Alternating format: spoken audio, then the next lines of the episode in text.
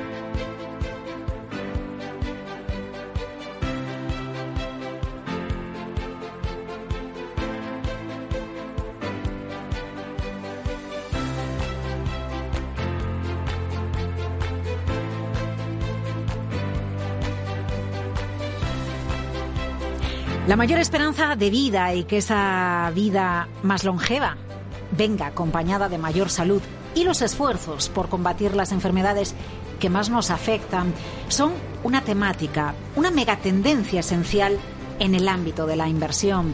La salud es la protagonista en los próximos minutos en el noveno día de la inversión en Capital Radio. Estamos en la Bolsa de Madrid y es un placer saludar a Elena Rico, gestora de Renta 4. Elena, gracias por acompañarnos en Capital Radio. Eh, Ignacio Martín, Client Relationship Manager de Candrian. Ignacio, ¿qué tal está todo? ¿Qué tal? Muy bien, muchas gracias por invitarnos a estar aquí con vosotros una vez más. Eh, y Clara Campas Moya, socia directora y cofundadora de Asavis Partners. Clara, eh, bienvenida al noveno día de la inversión en Capital Radio. Muchísimas gracias, un placer estar aquí. quiero que hablemos, quiero que usted ustedes hablen de salud, que le expliquen a, a los inversores qué de peculiar tiene este sector, porque yo me planteo que ante todo la salud y la calidad en nuestra esperanza de vida o la calidad en la vida que tengamos es algo que está siempre, que es permanente, lo cual permite quizás aislarlos un poquito o dejar un poquito de lado el ciclo económico para pensar que la salud siempre debe formar parte de una manera u otra en nuestra cartera. Es un sector anticíclico, lo sigue siendo, ¿verdad, Elena? Eso es. Nosotros pensamos que la salud es el nexo, es la unión de varias megatendencias. Una megatendencia, como ya sabemos, es ese cambio estructural que está presente y que va a seguir presente a lo largo de, los años. Y la salud, vemos ese nexo de unión entre el envejecimiento de la población. Eh, si nos remitimos a, los datos, en el último informe de, de perspectiva de la población mundial de las Naciones Unidas, se estima que para 2050 una de cada seis personas será mayor de 65 años. El ratio actual es uno de, cada 11 personas. Si esto además le añadimos que el gasto sanitario, a medida que nos hacemos mayores, se multiplica, es decir, el gasto sanitario de un individuo medio de 65 años se multiplica por dos en relación al gasto previo en edades anteriores a 65 y se multiplica por cinco en esas franjas de edad entre 18 y 50 años. Eh, estas dos uniones lo que hacen al final es sostener esa demanda, ¿no? esa demanda de salud. Pero además plantea un reto, un reto que tenemos que tener en cuenta y es la eficiencia de esos costes, ¿no? porque supone un aumento de costes para las economías. Y al final, eh, ese es uno de los grandes retos que, buscamos solucionar a través de, la salud y sobre todo de otra megatendencia que es la tecnología, que es un pilar fundamental eh, dentro de, la temática de, de la salud, porque ayuda a esa mejora de los costes eficiencia, es productividad y personalización. Y como decías, es eh, mejora de calidad de vida de, de, las personas. Y es por eso que la salud es algo del presente, del pasado y sobre todo es del, futuro. Y por eso es, interesante invertir en, salud y que forme parte de las carteras de, los clientes. Eh, bueno, y ahí es donde incorporamos de una manera un poquito más anticíclica esta megatendencia, Ignacio, eh, que, que, ha cambiado mucho ¿no? de lo que a lo mejor ofrecía una compañía en los años 80, lo que ahora, incorporando la tecnología, incorporando esa mayor esperanza de vida, algunos de esos datos que nos estaba ofreciendo Elena, eh, sí que puede formar parte de una cartera diversificada. Bueno, no, no solo debe, sino que es fundamental tenerlo. eh, Elena nos comentaba cuáles son los principales drivers que estamos viendo por los cuales la sanidad es fundamental, ¿no? Yo creo que el, más básico es que a diferencia de la gran mayoría de servicios y productos, tú no te pones enfermo ni cuando quieres, es más, si pudieras no te pondrías enfermo, ¿no? Entonces decías, tú es anticíclico, por supuesto, porque no elegimos cuándo tenemos que consumir ese servicio, no, no, no decidimos cuándo queremos ir al hospital, no decidimos cuándo tenemos que consumir determinadas pastillas.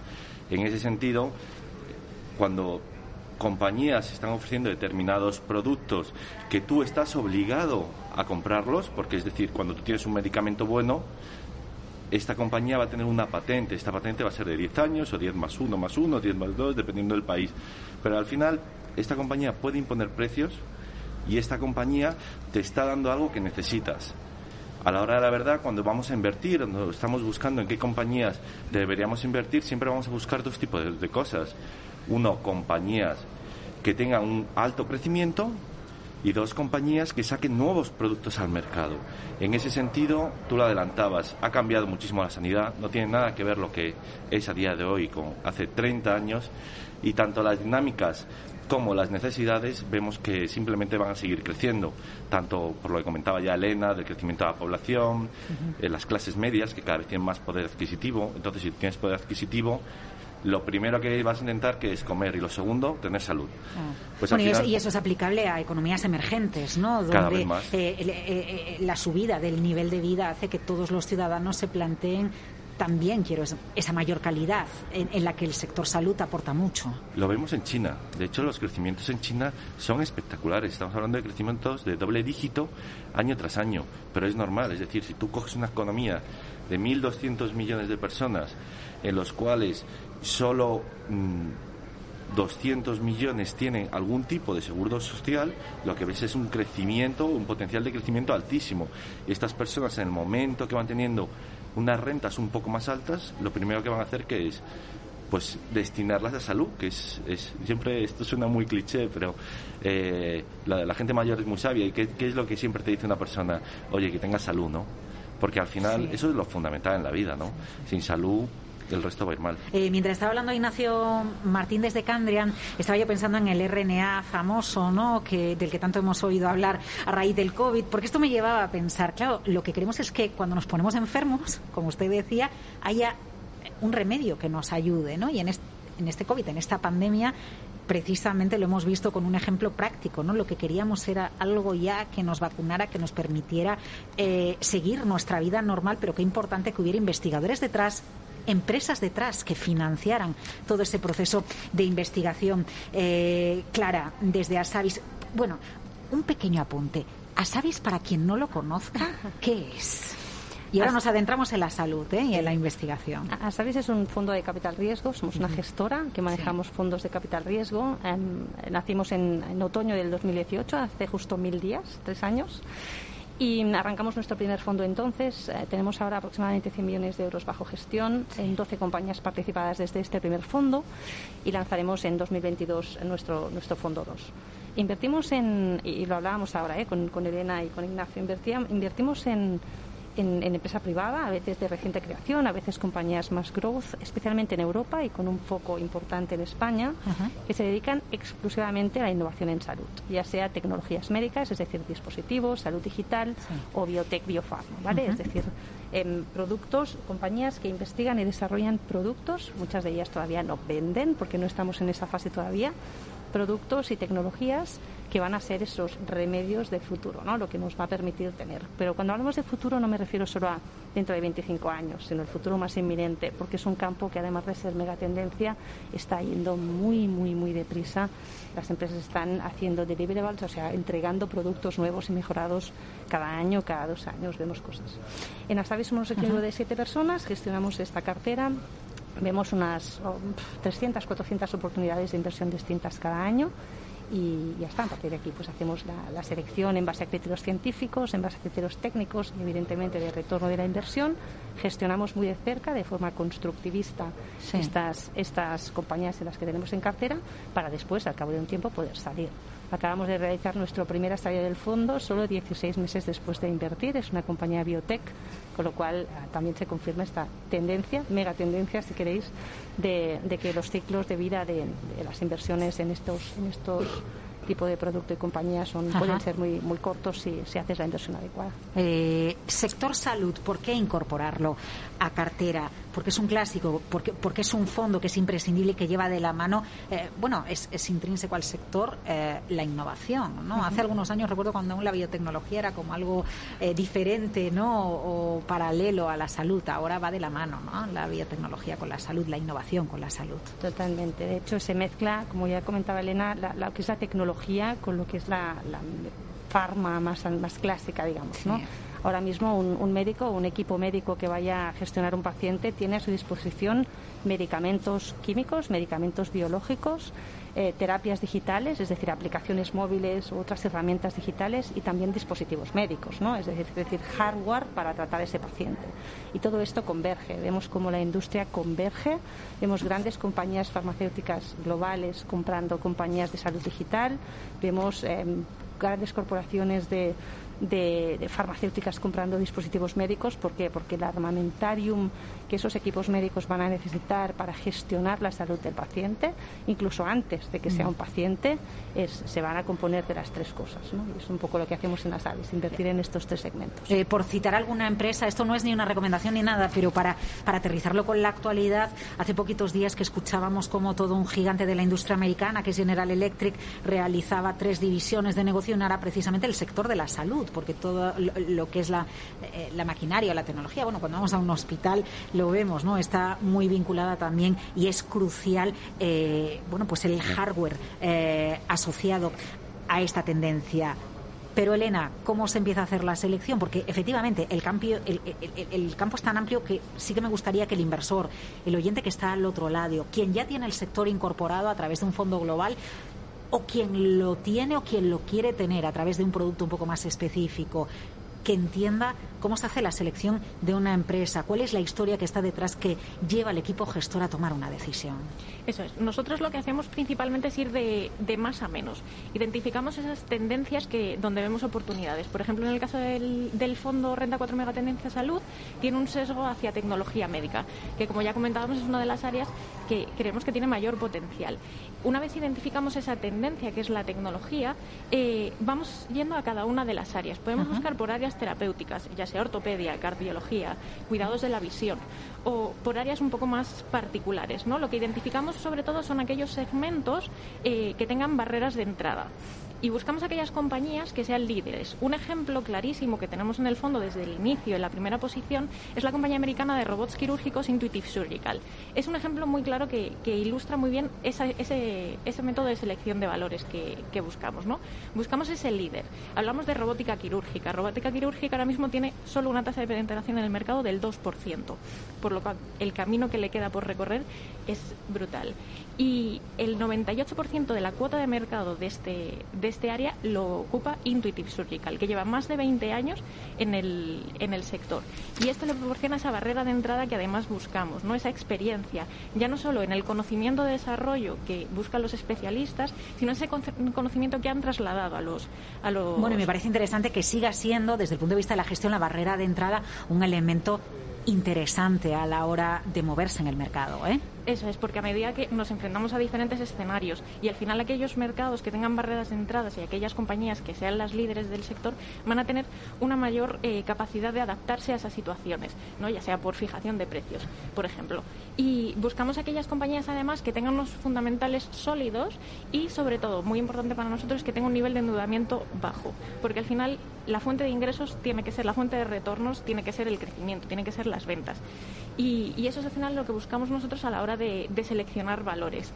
Comentábamos también, comentabas el ejemplo de General Electric, eh, una de las partes que vemos también muy interesantes dentro del área de tecnología médica es la parte de imagen, diagnóstico por imagen. Sabemos cómo la tecnología avanza muchísimo y, y cómo, por ejemplo, la imagen 3D eh, ayuda a esos especialistas a crear, eh, digitalizar un, un, órgano real de un paciente, tanto en peso y en forma, para programar esas cirugías, ¿no? para, para ir ensayando y y al final eh, lo que hacen es que esa intervención para, el paciente sea mucho menos invasiva, sea menos perjudicial, reduciendo su, su, periodo de hospitalización y eh, haciendo que la recuperación sea muchísimo más rápida.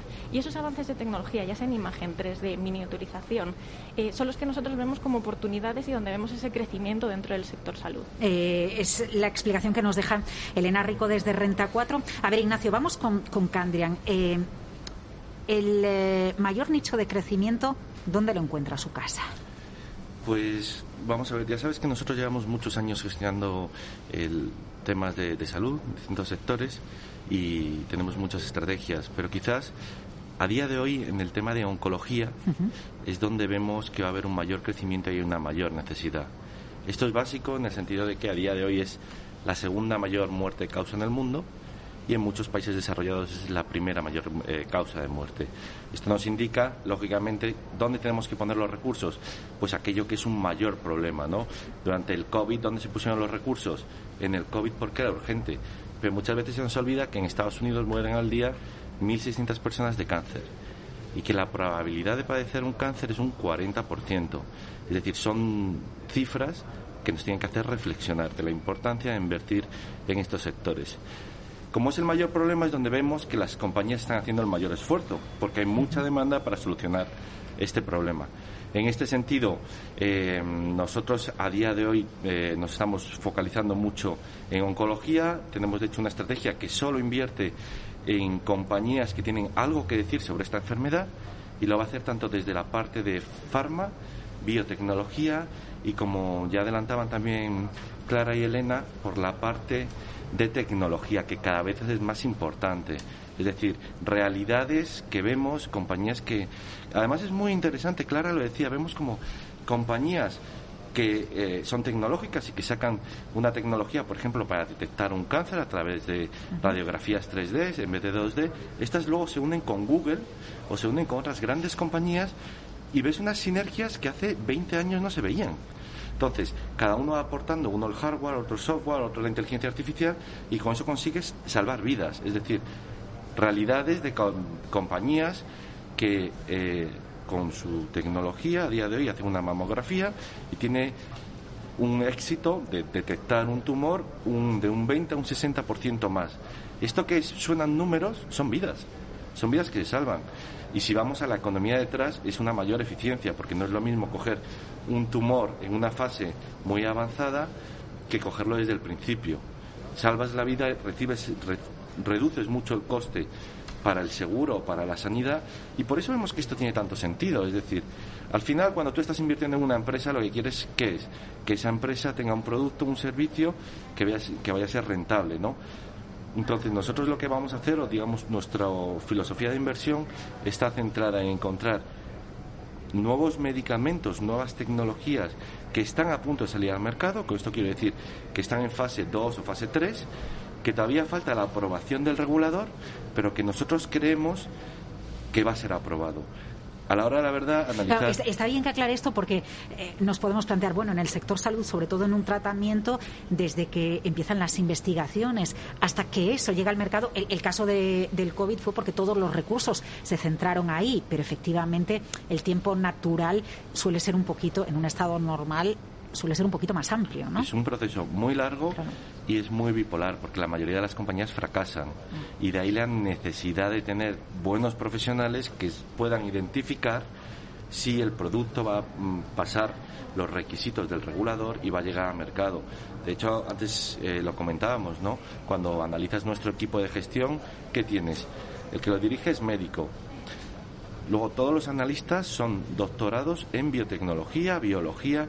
¿Por qué? Porque es fundamental entender la medicina para poder invertir en este tipo de sectores. Claro, no se trata solo de mirar la cuenta de resultados o el flujo de caja, ¿no? Porque al, final eso a lo mejor no, no, no nos ayuda a, reconducir la idea.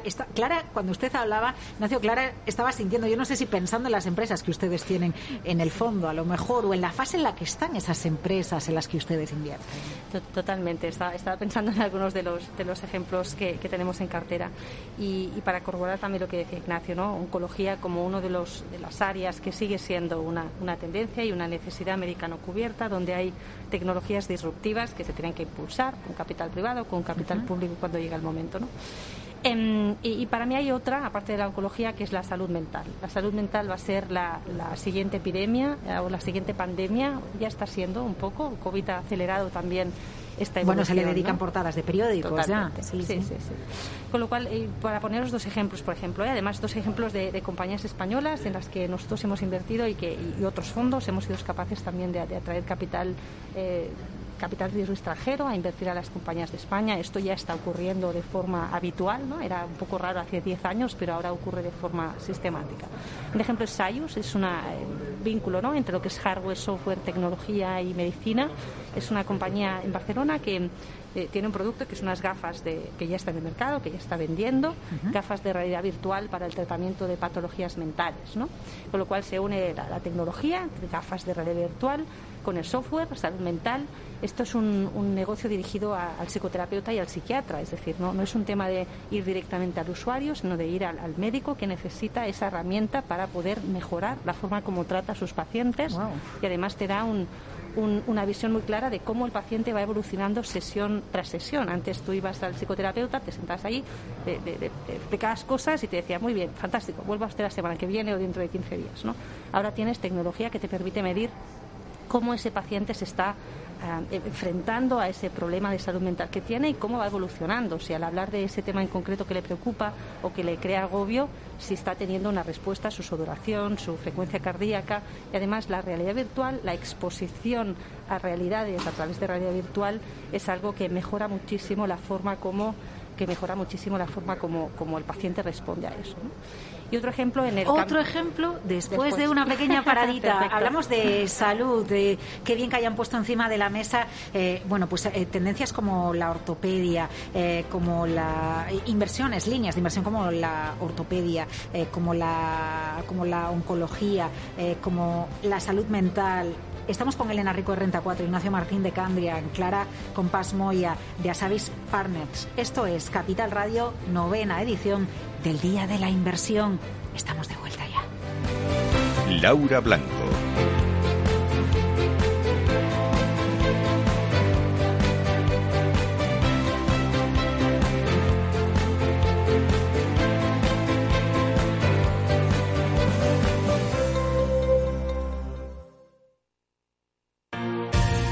Emprendedor, empresario o autónomo, en negocios de carne y hueso encontrarás todas las claves para hacer crecer tu negocio. Cada miércoles de 1 a 2 de la tarde en Capital Radio, con Mariló Sánchez Fuentes.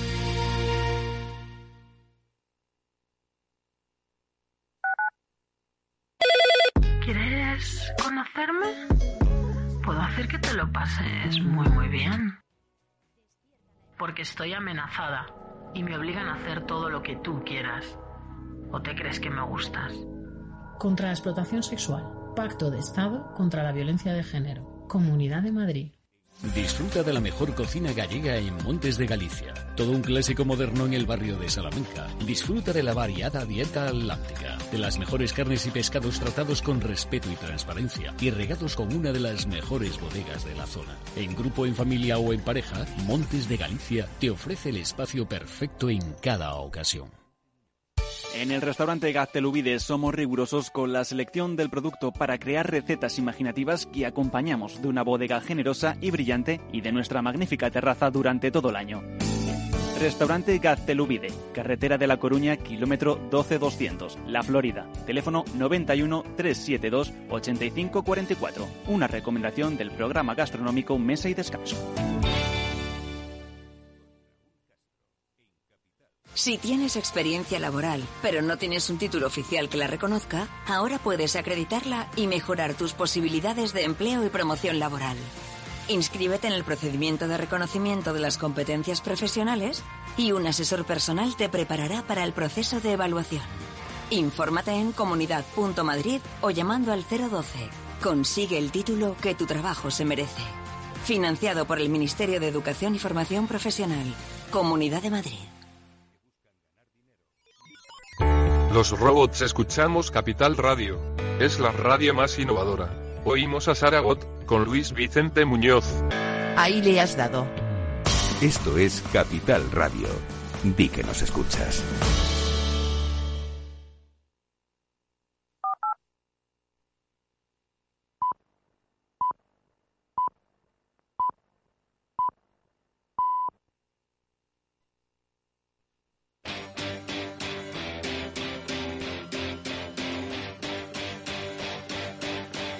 Capital Radio. Siente la economía.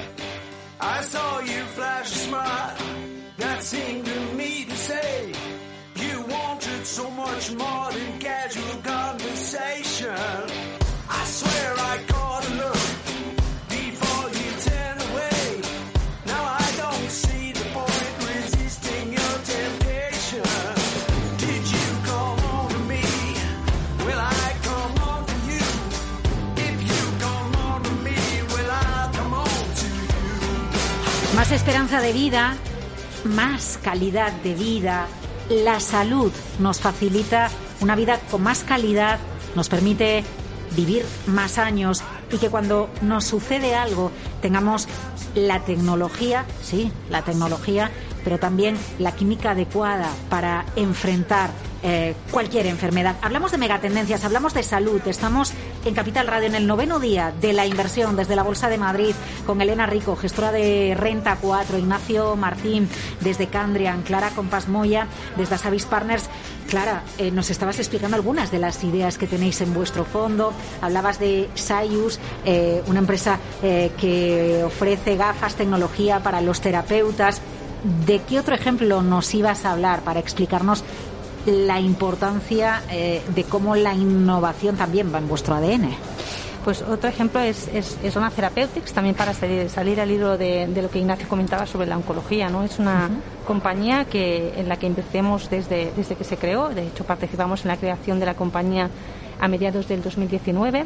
La compañía es una spin-off, sale de un centro de investigación, el IRB de Barcelona, a, raíz de las investigaciones publicadas en revistas internacionales como Nature de Salvador Aznar Benita, un investigador de origen madrileño, formado en Canadá y afincado ahora en Barcelona, que descubrió eh, cómo se originan las metástasis en cáncer. Recordemos que las metástasis son en general la causa de mortalidad en cáncer, que es el tumor primario normalmente es superable con cirugía o con otro tipo de terapias y el, el 90% de los pacientes de cáncer acaban muriendo a causa de las metástasis. Pues a raíz de estos descubrimientos científicos, académicos realmente, eh, surgió la idea de, de, de, de, desarrollar un tipo de medicamento biológico para tratar uh -huh. las metástasis y nosotros vimos la tecnología, veíamos que era absolutamente disruptivo. Eh, apostamos por ello, hicimos una inversión inicial, semilla, en esa compañía, uh, creamos, juntamos el equipo directivo y lideramos una ronda de inversión justo un año después de crear la compañía, en junio del 2020 después de plena pandemia, recordar, de 30 millones de euros, una serie con inversores europeos lideradas por Asavis. ¿no?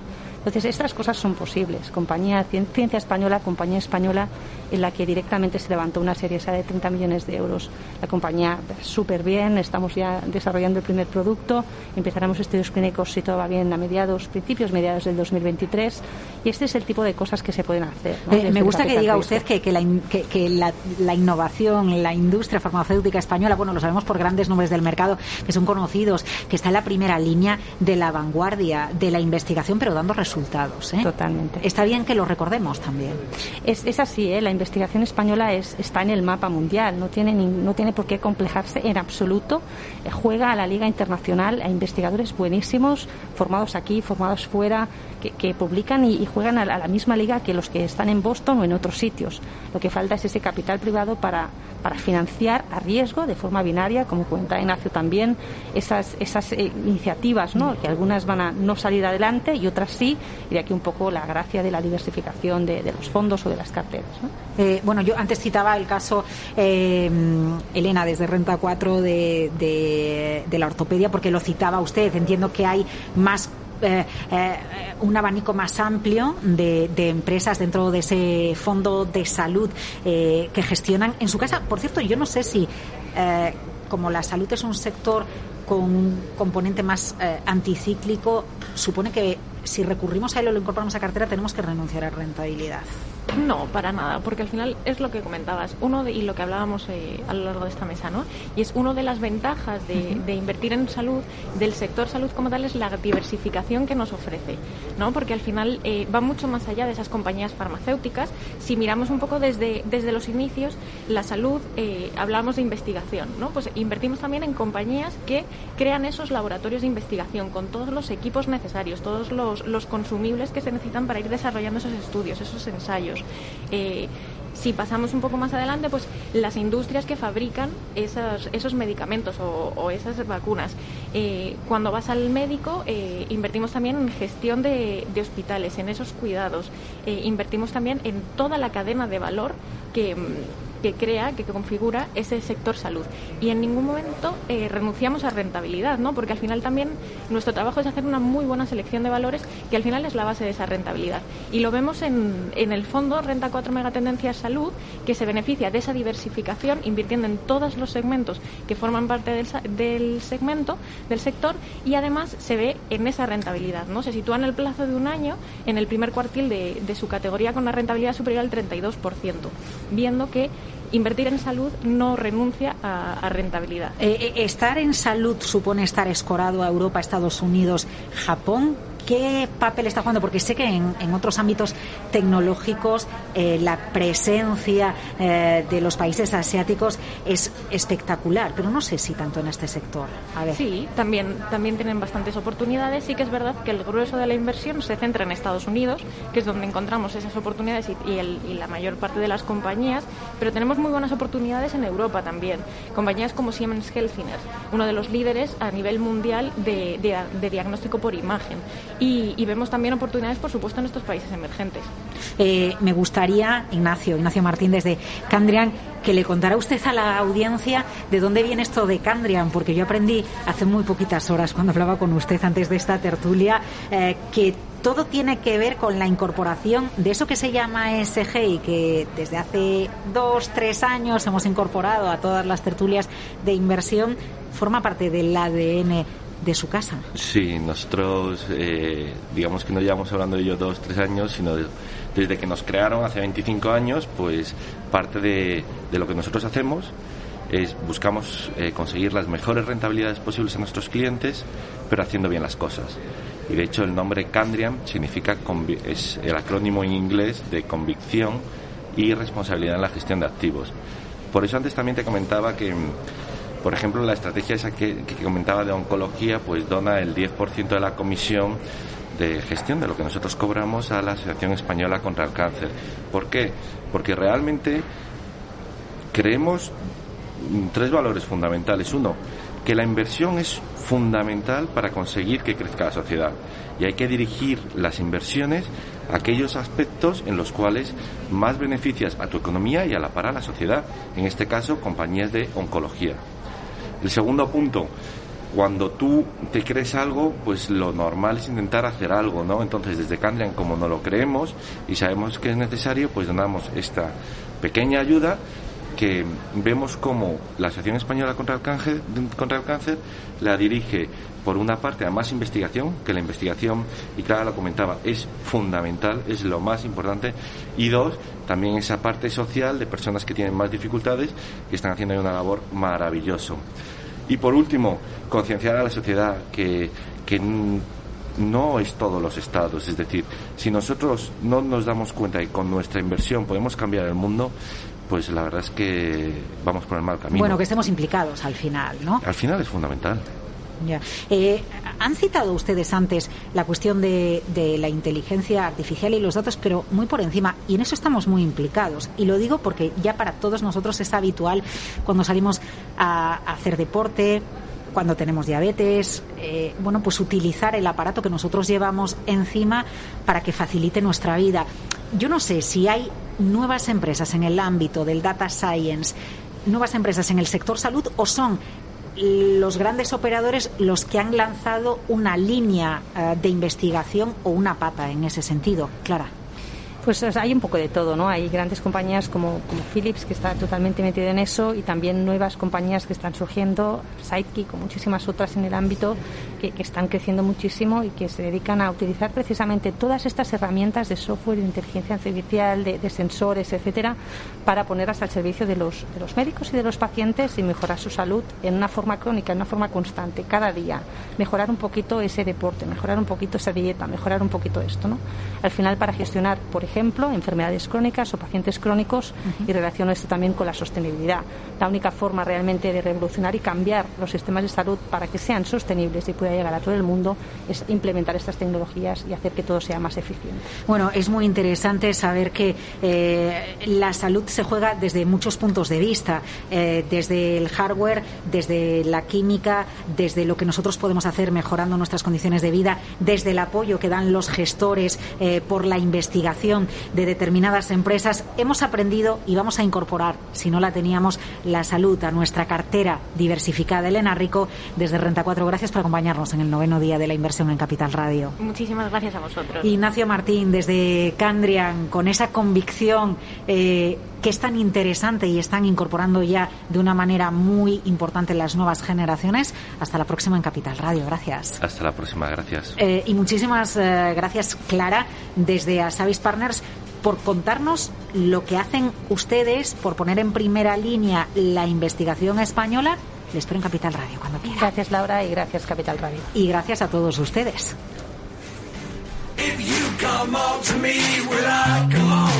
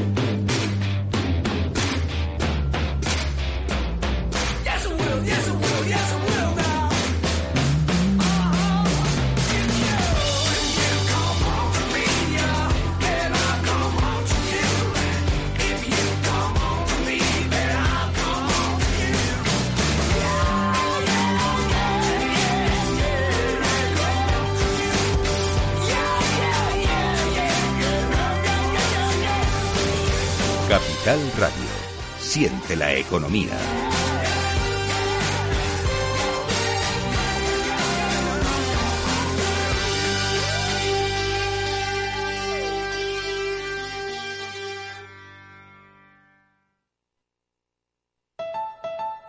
Escucha cada jueves a partir de las 10 y 5 de la noche en Líderes Globales las entrevistas que Raúl Castro nos trae desde Florida. Personas inspiradoras de habla hispana que han destacado en sus actividades más allá de nuestras fronteras y que nos dejan sus enseñanzas y aprendizajes desde el punto de vista más personal. Líderes Globales con Raúl Castro en Capital Radio.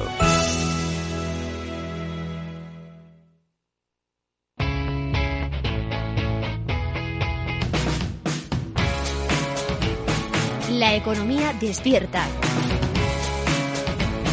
Capital Radio.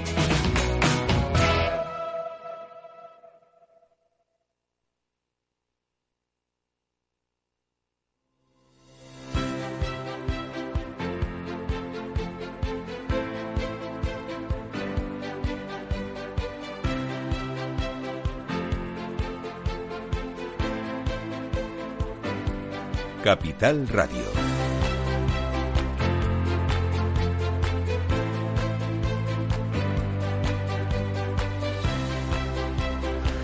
Gracias por vivir una apasionante mañana de radio. Estamos llegando a la clausura de la sesión de mañana aquí en la Bolsa de Madrid de este noveno día de la inversión, que desde las 8 de la mañana recorre con las- los líderes de la inversión, con las personas más innovadoras, las mejores oportunidades para aprovechar esa oportunidad que tenemos individualmente de cambiar el mundo, tomando decisiones acertadas de inversión. Sí, porque desde primera hora venimos demostrando cómo, más allá de los compromisos de Glasgow a título individual, eligiendo bien nuestros criterios de inversión, podemos ser palanca de ese cambio del mundo que queremos conseguir. Bueno, voy a presentar a quienes nos van a acompañar en esta última mesa de la mañana, una de las más interesantes seguramente de todo el día. Aquí está Luis Martín, es eh, responsable de ventas de BMO Global Asset Management. ¿Cómo estás, querido Luis? Muy, bien, buenos días. Un placer, gracias por invitarme. Bueno, eres un clásico que lo sepas en el mundo de la inversión medioambiental, ¿eh? Porque si hay un evangelista de esta materia, yo te considero entre... Bueno, sobre todo mi gestora, más que yo. Tu gestora, tú también, ¿eh?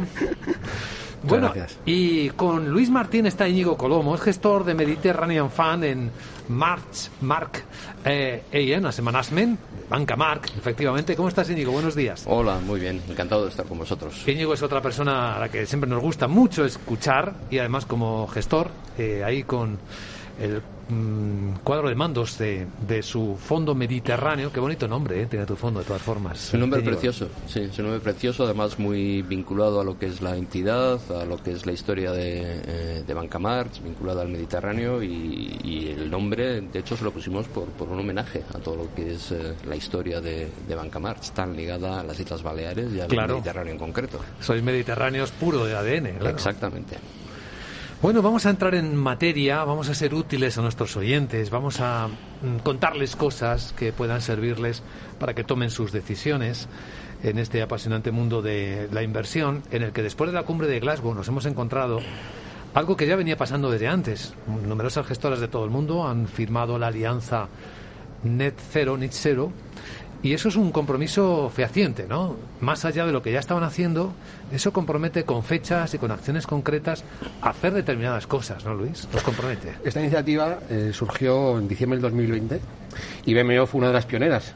Eh, y la verdad es que es una muestra clara, clara de que esto es una cosa seria. O sea, la- las gestoras al final, si cogemos cualquier compañía cotizada y analizamos los principales accionistas, son todos gestoras. ¿no? O sea, si cogemos el volumen total de activos que tenemos las gestoras, somos quizá primer accionista de cualquier compañía. O sea, que nuestra voz es importante, nuestra influencia también. ¿no? Entonces, esta iniciativa básicamente lo que consiste es en que proclamamos que de aquí al 2050 no vamos a invertir en ninguna compañía que emita gases con efecto invernadero. O sea, fíjate lo que es eso. Sí. O sea, es una declaración de intenciones que demuestra que esto es una tendencia a largo plazo, inexorable, que va a ocurrir sí o sí también, y que decimos al mercado que aquella compañía que emita gases de efecto invernadero, de aquí al 2050 perderá a su principal inversor, que somos las gestoras. O sea, que es un dato bastante, bastante elocuente. Claro, nosotros podemos ir detrás como, como inversores, ¿no, Íñigo? Tomando, eligiendo en qué invertimos. Claro que sí, o sea, al final este es un, un compromiso en, en el cual eh, no, no hay una parte importante. Yo creo que el por qué la inversión sostenible no es una moda, que es algo que suele surgir eh, en muchas conversaciones, y yo creo que no es una moda porque por primera vez se ha dado el alineamiento de, de tres pilares muy, muy importantes. Por un lado, la sociedad, eh, que a través de una toma de, conciencia sobre, sobre el impacto que nuestros hábitos de consumo tienen en el planeta. Por otro lado, los gobiernos o los reguladores, mediante la implementación de, políticas favorables a la adopción de tecnologías que favorezcan la transición energética. Y por otro lado, eh, las empresas, que son muy conscientes, eh, pues lo que estamos hablando, que sus grupos de interés no los van a juzgar solamente por parámetros eh, puramente financieros, sino además con, oh, de forma muy especial con todo lo que son las métricas o con los aspectos de, de ESG. Entonces, esta alineación de intereses en estos eh, tres pilares, para mí es lo que, eh, lo que define el por qué esto va a ser una tendencia a largo plazo. No es algo que sea una moda, está aquí para, para, para quedarse y para determinar nuestra, nuestra, nuestra forma de invertir. Y de este, de este COP26 hay una, una cifra escandalosa y es que 120 billones de euros, que eso es el 40% de los activos mundiales, eh, se han comprometido a ser emisiones netos cero de aquí al 2050. Y gran parte de esto es por las gestoras. Las gestoras somos, jugamos un papel muy relevante eh, como accionistas responsables que somos e intentamos mediante nuestro diálogo activo mejorar las compañías en las que invertimos. ¿no? Entonces, el mensaje es claro. O sea, 120, mil- 120 billones de euros, que es una barbaridad de dinero, como repito, el 40% del volumen total, se ha comprometido a ser emisora neta cero de, de aquí, de aquí al 2050. Es interesante esto. Esta mañana hemos debatido mucho, eh, citaba Íñigo, a las empresas. ¿Las empresas eh, son actores que están empujando este cambio hacia, hacia el mundo SG o son empujadas? Yo creo que es, eh, son ambas cosas. Por un lado, eh, como decía antes, eh, la sociedad eh, demanda Y si algo son las eh, empresas, son muy proactivas a la hora de identificar cuáles son las necesidades de sus clientes. No hay que olvidar que una empresa al final, por lo que compite es por, por un capital y si los accionistas exigimos una serie de medidas o movimientos en determinados sentidos, las empresas eh, escuchan y escuchan muy, ah, muy atentamente. Por lo tanto, para mí no se trata de quién es primero, quién empuja o quién no empuja, sino que todos empujemos, por unas razones o por otras, en la misma dirección. Es decir, eh, yo soy muy creyente de que mm, al final eh, la única forma de llevar adelante proyectos y sobre todo proyectos de esta envergadura es cuando creas situaciones de win-win en las que todos ganamos. Y eh, este me parece un, un, ejemplo un ejemplo perfecto. Por lo tanto yo más allá de debatir si uh, las empresas empujan o son empujadas las empresas son un reflejo de la sociedad en la, en la que vivimos.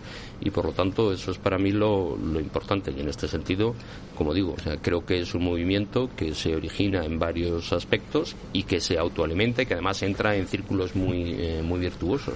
Aunque es verdad que en los medios hablamos mucho de los inversores activistas, ¿no? De gestoras que fuerzan a las empresas, Luis. Sí, aparte, eh, las empresas además lo que les gusta es ganar dinero, ¿no? eh, aparte de captar capital, lo que les gusta es vender. Y claramente hay un cambio de patrón de consumo de la sociedad.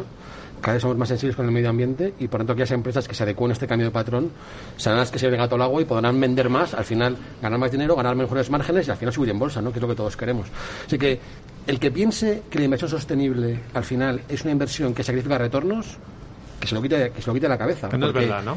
Es que llevamos dos años que se demuestra que el que haya invertido en fondos sostenibles ha ganado bastante más dinero que el que haya invertido en fondos tradicionales. Y este año, por ejemplo, si cogemos los índices de referencia más normales, Estados Unidos, Europa y, y a nivel global, pues vemos cómo en Estados Unidos el índice sostenible le saca siete puntos al índice genérico, que no está nada mal, sea, que saca un 31%, ¿eh? y a Bolsa Americana lleva un 20 y pico, ¿no? Y en, y en, y en emergentes lo mismo, en emergentes la versión ISR pues lleva un 6,5 arriba y la versión tradicional tan solo un 1%. O sea que tanto en Estados Unidos a nivel global como en Europa como en emergentes se demuestra otro año más que el que haya invertido de manera sostenible, además de contribuir positivamente al planeta y a la sociedad, también contribuye a sus bolsillos, porque gana dinero. ¿no? Pero también puede ocurrir que sigue entrando dinero en estos fondos, es decir, que hay un efecto demanda que está aupando. Sí, pero todavía queda mucho. rentabilidades. todavía queda- yo creo que en España todavía estamos muy lejos de nuestros, de nuestros vecinos, eh, Holanda, Alemania, Inglaterra, Francia, donde la penetración de fondos sostenibles pues llega casi al 50% de las carteras de los inversores particulares. En España todavía estamos muy lejos de esas cifras, pero yo creo que con estas rentabilidades tan positivas que estamos viendo, con la regulación, con, la- con el empuje de las gestoras hacia unas, unas carteras más sostenibles, yo creo que claramente habrá más dinero en España dentro de unos años de lo que hay ahora en fondos sostenibles, porque la tendencia es imparable. ¿Qué opinas, Íñigo? Yo al final eh, hay mucho, se habla mucho de si los índices sostenibles eh, son más rentables que los índices normales, si la sostenibilidad eh, detrae o aumenta rentabilidad. Yo lo que digo es que eh, mirando eso, que es importante porque al final, eh, pues efectivamente eh, es una inversión y todos queremos el mayor rendimiento posible para nuestros ahorros, pero creo que nos equivocamos si ponemos el foco exclusivamente en la rentabilidad. Yo creo que la inversión sostenible debe ser una inversión por convicción. O sea, invierto en base a unos, eh, a unos valores, a unas convicciones de que quiero que las empresas eh, abandonen cierto tipo de tecnologías, promuevan otras.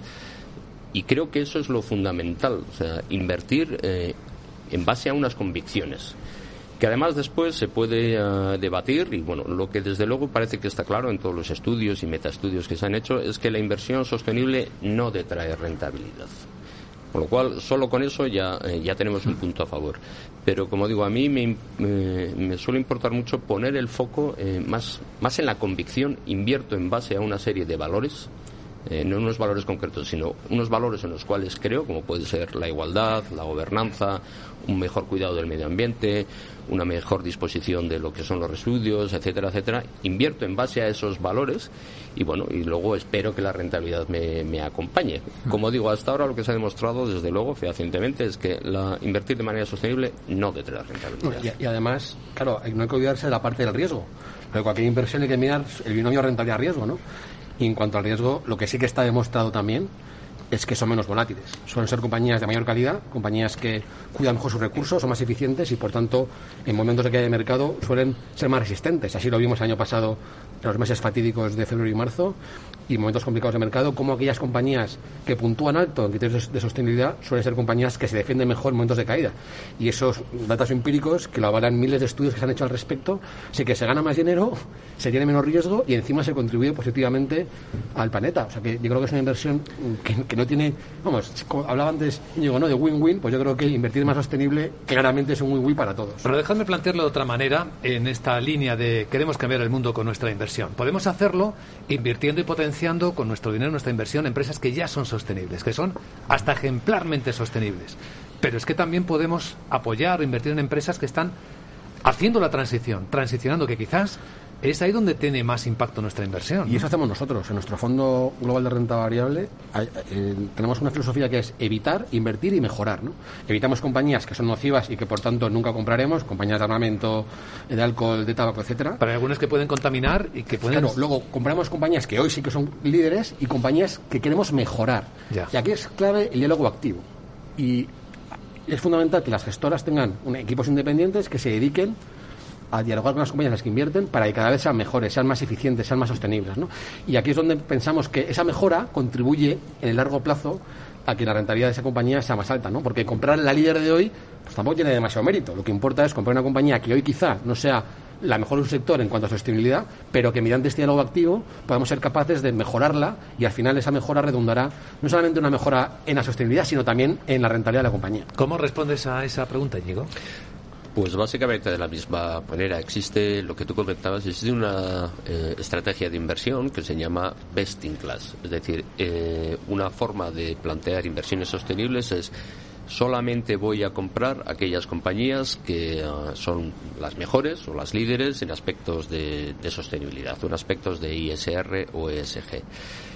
Para mí esto no sería del todo correcto, porque comprar la compañía que ya lo está haciendo bien tampoco da un impulso o pone ningún incentivo a la que, a la que puede mejorar. Es decir, la que ya es buena, crear inversiones sostenibles es solamente voy a comprar aquellas compañías que ah, son las mejores o las líderes en aspectos de, sostenibilidad en aspectos de ISR o ESG.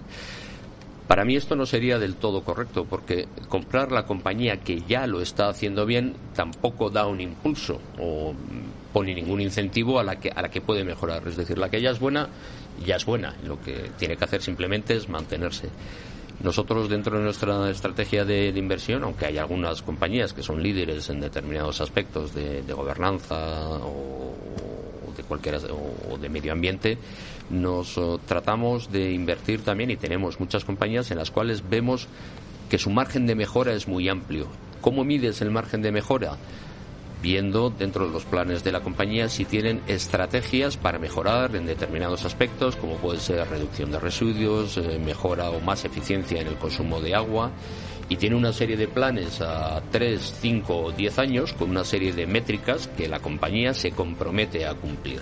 Y lo que tienes que ir analizando es si año a año esas métricas se van cumpliendo, si los objetivos de la compañía se van realizando. Esa es, yo creo, la manera de ayudar a mejorar, a formar un cambio, no solamente invirtiendo en las que ya son buenas per se, sino en aquellas que se comprometen a mejorar y cumplen esos objetivos de mejora. Y como, co- co- y como ejemplo, tenemos la iniciativa Climate Action 100 Plus, que básicamente consiste en gestoras que se han unido para intentar que las compañías, las cinco compañías que más contaminen del mundo, cada vez contaminen menos, que poco a poco vayan mejorando y cada vez sean más sostenibles. Es una prueba de que el engagement, el diálogo activo funciona, intentar mejorar las compañías que hoy en día no son líderes, pero que poco a poco irán mejorando. Un buen cierre. Luis Martín, BMO Management, Íñigo Colomo, en eh, Mediterranean Fund de March. Eh, em, muchas, muchas gracias y buen martes. Muchísimas gracias a ti. Un placer, como siempre.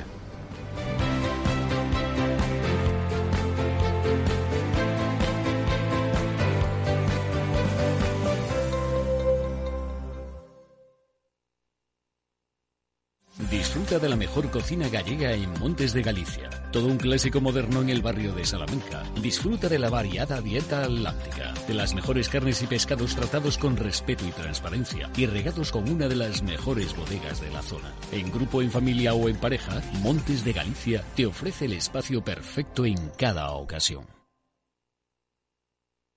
En el restaurante Gaztelubides somos rigurosos con la selección del producto para crear recetas imaginativas que acompañamos de una bodega generosa y brillante y de nuestra magnífica terraza durante todo el año. Restaurante Gaztelubide, carretera de La Coruña, kilómetro 12200, La Florida. Teléfono 91 372 8544. Una recomendación del programa gastronómico Mesa y Descanso.